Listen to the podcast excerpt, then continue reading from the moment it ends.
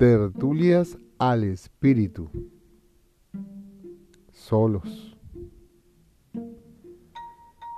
Encantador y Gertrudis son un par de avestruces. Encantador es el macho. Siempre mueve sus plumas de tal manera que está siendo galante con Gertrudis, la hembra. Pero hubo un tiempo donde eh, no estaban juntos. A él lo mantenían encerrado porque era un avestruz con mucho enojo. Siempre andaba atacando a los demás. Gertrudis, en cambio, caminaba alrededor libre, eh, picoteando y observando, curioseando. Ella siempre tenía muy buen carácter.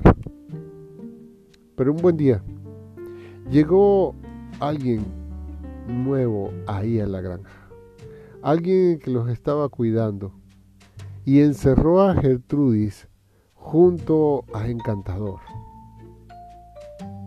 Al principio se enojaron muchísimo y parecía que era irreconciliable la estadía de estos dos avestruces. Pero sucedió algo increíble. Con el pasar de las horas, de los días, de las semanas, Encantador empezó a hacer lo que su nombre le decía. Tranquilo, más afable, más amable. Ya no atacaba a la gente, ya no tenía mal humor, ya se le veía casi como que sonriera. Y Gertrudis ya no estaba tan caprichosa y sintiéndose que podía llevar la vida como quisiera. Ahora estaban juntos. Ahora pasaban tiempo juntos. ¿Sabes? Eso es lo que sucede cuando decidimos estar solos. Cuando la soledad no es para meditar o para crecer, sino más bien que la soledad la tomamos como una razón de vida. Un sociólogo dijo alguna vez, no somos islas para vivir aislados. Es por ello que te animo a dejar esa soledad,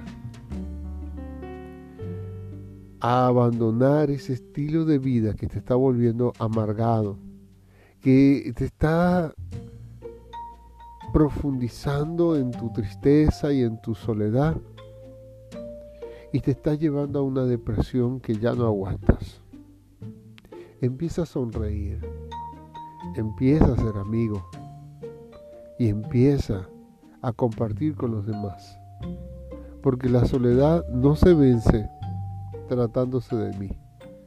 La soledad se vence tratándose de otros. Gracias por escucharme. Este fue tu amigo y servidor Raibet Franco, consejero terapeuta. Estamos a la orden aquí en Tertulias al Espíritu.